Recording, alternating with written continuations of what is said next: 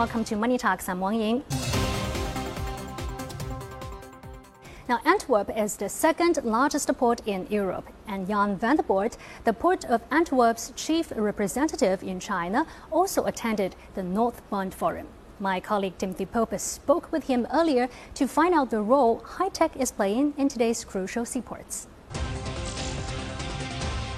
Jan van der Borght, welcome to the program. Thank you. Now, smart technologies are, are really sort of starting to prove their worth in, in ports. Uh, we're sort of talking 5G networks, drones, even, and, and a lot of sort of camera systems. You've been using those at the port of Antwerp, but break it down for us. What makes a smart port? Smart has become more like a marketing term, but what it actually stands for is that you try to optimize the flow of goods, inbound and outbound of a port. You try to make use of the data because moving goods which is the main function of a port, but moving goods is one thing, but just as important is moving the data that goes with it. And this is becoming increasingly important. So you try to optimize the flow, you try to optimize the flow of goods and data, create more efficiency, create a more resilient, safer and a secure port. As a port authority, we are creating this data platform, inviting all the players within the supply chain to store their data there with the objective of creating transparency and creating efficiency. And people discover that by sharing this data, and a lot of it is, is real time data, it has a very short shelf life, it can actually enhance the operations. Now, let's turn to Shanghai. Um, Shanghai has been uh, one of the first ports in the world to, to really go 5G with a fixed network do you think that, that these, this fifth generation of fixed networks is something that other ports are going to take up? Absolutely certain. 5G is, is a tool, it, it facilitates things. It's also a necessity. Um, you already mentioned yourself the use of, of drones. Eh? Look at the whole scala of, of technology that's coming at us. Eh? Uh, 5G, um, drone technology, uh, big data all of that really needs a 5G network. Yeah? Um, give you an example, inside uh, Antwerp, um, we, we run a digital twin of the port, which is basically a copy of the port, but inside your computer. It is used for simulations, but also for monitoring.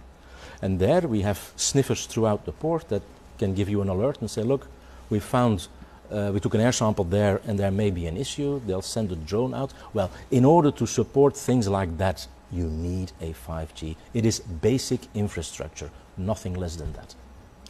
And uh, we've also seen that uh, China's Ministry of Transportation issued a plan uh, in September for the construction of new types of, of, basic infrastructure, as they call it, over the next five years.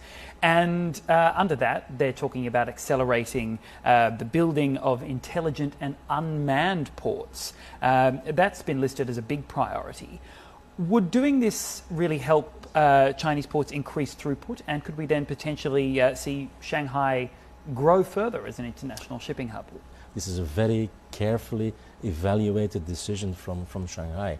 Um, and I think they're right. We also see it happening in, in Europe, where, where more and more ports are looking at more automation, and part of this will result in, in unmanned terminals. Of course, the pandemic at the moment has uh, also there put a very big magnifying glass on it.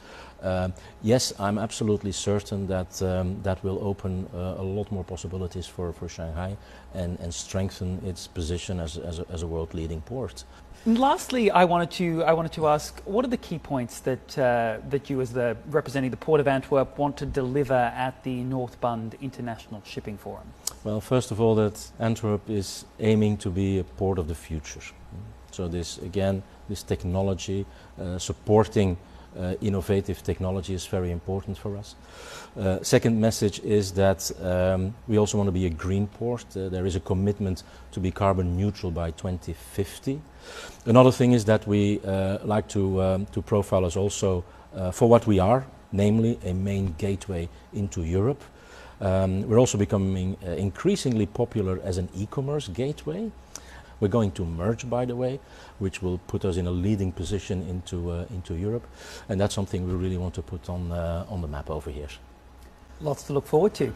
Thank you very much for joining us. Thanks for having me, Tim.